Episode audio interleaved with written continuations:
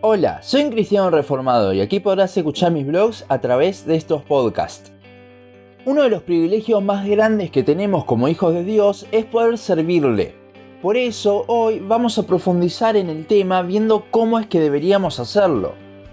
Si pensamos en ejemplos de la Biblia acerca del servicio, además de Jesús, la figura que nos viene a la mente es la de la tribu de Leví en el Antiguo Testamento.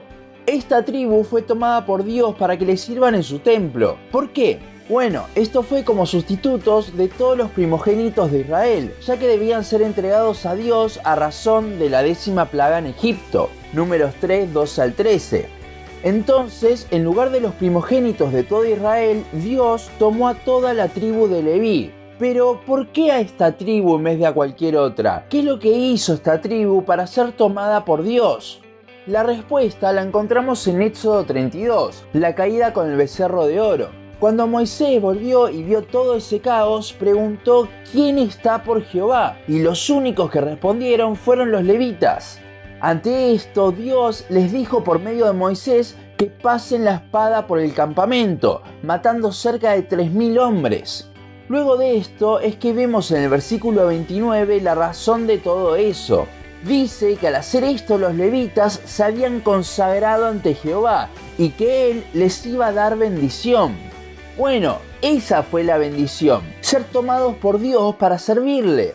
De hecho, una y otra vez vemos en el Antiguo Testamento que la tribu de Leví no tenía heredad, no tenía tierra propia, ya que su heredad era Dios, servirle a Él, si bien hoy en día pocos pueden servir de tiempo completo a Dios, todos los que somos miembros de una iglesia local tenemos la posibilidad de servirle en algún momento. Y es allí donde debemos acordarnos de los levitas, de cómo a ellos se les dio el servicio como un privilegio, una bendición. De hecho, en números 18 dice que es un don de Dios, un regalo.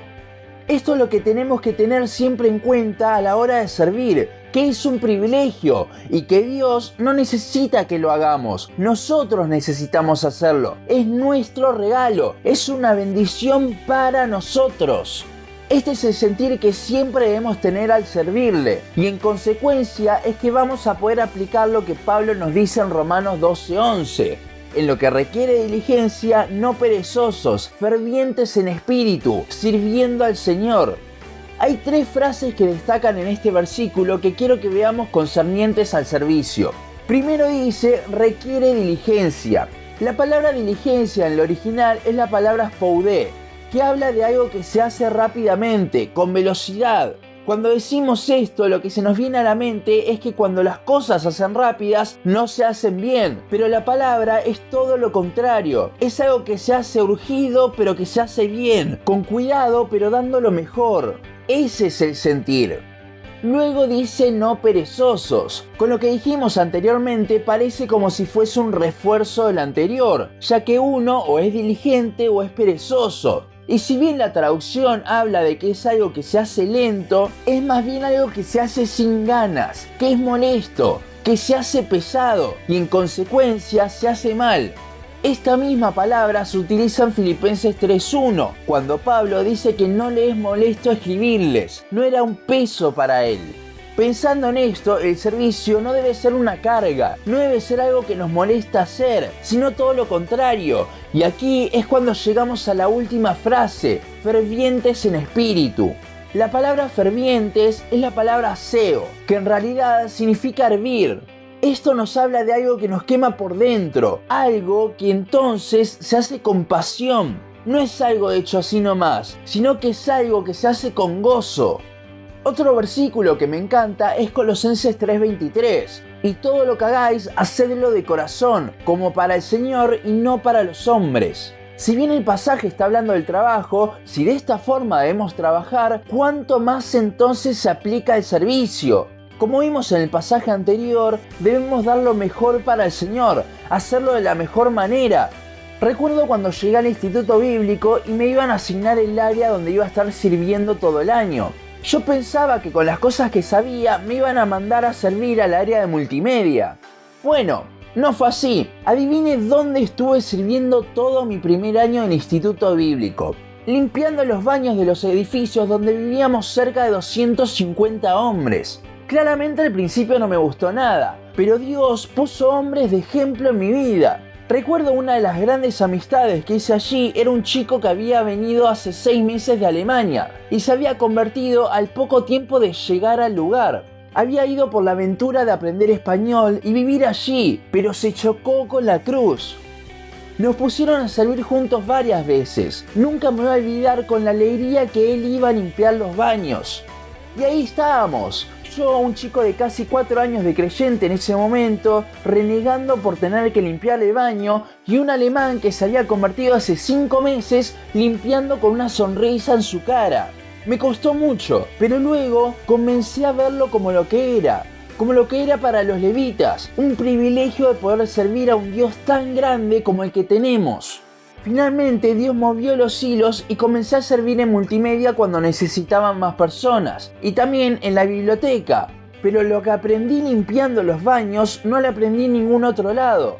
Había podido aplicar Colosenses 3:23 en lo que estaba haciendo y eso no lo cambio por nada. Recuerdo también a otro chico de Honduras que estaba conmigo él había dejado un puesto importante en un banco para estudiar en el instituto y ahora estaba limpiando baños conmigo. Siempre que terminábamos de limpiar se ponía a repasar todo y ver los pequeños detalles en el baño. Y él decía, quizás los que vengan a usar el baño no lo noten, pero mi Dios lo ve y quiero darle lo mejor.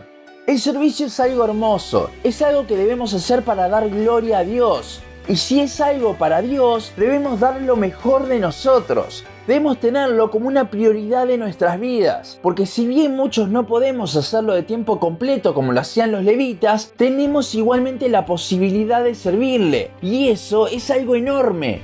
Les cuento una última historia. Este es de un viaje misionero que hice a Paraguay en ese primer año del instituto. Estábamos día y noche sirviendo, ayudando en la iglesia, evangelizando, compartiendo con los hermanos, etc. Al día siguiente que terminó el viaje fuimos a servir a un campamento en Paraguay y luego de 28 horas de viaje en micro fuimos a otro campamento que organizaba el instituto aquí en Argentina. Nuestros cuerpos no daban más, hasta había bajado de peso, pero siempre nos íbamos a dormir con una sonrisa, porque estar cansado, desgastado, por servir al Señor es lo más hermoso que puede haber. Y sí, no todo siempre va a ser color de rosas. Vamos a tener malos pensamientos en medio, días en los que luchemos bastante, pero siempre debemos tener en cuenta, como los levitas, que es algo que Dios nos da, una bendición. Y como Pablo dice en Romanos y Colosenses, que debemos hacerlo con lo mejor que tenemos, pensando siempre que es para Dios y no para las personas, ni siquiera para las personas de la iglesia, es para nuestro Señor quien dio a su Hijo por nosotros. Para terminar, vamos a ampliar un poquito más la frase que me dijo este chico de Honduras. Quizás los que vengan a usar el baño no lo noten, pero mi Dios lo ve y quiero darle lo mejor. Primero y principal, no debemos hacerlo para que las personas lo noten, debemos hacerlo para Dios. Ese fue el corazón de los levitas, el corazón de Pablo y el corazón que nosotros debemos tener ahora. Dar todo lo mejor, para que solo Él lo vea, no importa lo que digan las personas. Hasta aquí nuestro podcast de hoy. Síguenos en Facebook, Instagram, YouTube y Spotify. En todas nos encontrás como un cristiano reformado. También seguinos en uncristianoreformado.blogspot.com para leer el resto de nuestros blogs. Nos vemos en la siguiente ocasión.